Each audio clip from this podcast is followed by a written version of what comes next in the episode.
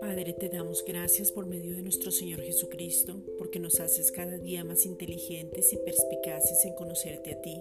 Juan 17:3, porque nuestros ojos se mantienen enfocados y claros para que puedan ver exactamente lo que tú nos has llamado a hacer. Hebreos 12, versículos 1 al 2.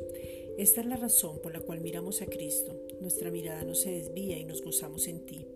De esta manera podemos comprender la inmensidad de tu gloriosa forma de vida que tienes para nosotros, tu misma clase de vida, esa vida soy, esa vida en abundancia, Juan 10:10, y lo extraordinario de tu obra en cada uno y nos das energía sin cesar y fuerza sin límites. Esa vida es la vida, vida eterna y vida en abundancia, Juan 10:10.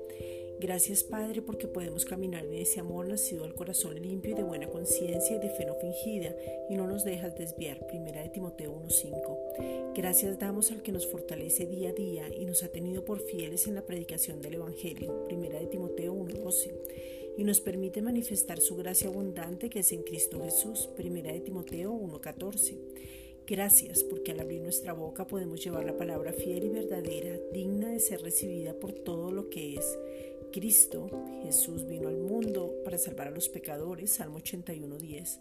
Oramos por aquellos que aún en su incredulidad e ignorancia andan vagando por el mundo despreciando su amorosa y poderosa gracia de quien les podría dar vida eterna y poner en lugares celestiales donde nunca se han imaginado llegar. Efesios 2.6. La luz vino al mundo y ellos amaron más las tinieblas que la luz. Juan 3.18. Por eso te pedimos, Padre, en el nombre de Jesucristo, que sus ojos del corazón sean alumbrados para que puedan ver y tomar una decisión. Efesios 1, versículos 17 al 23. Gracias, Padre.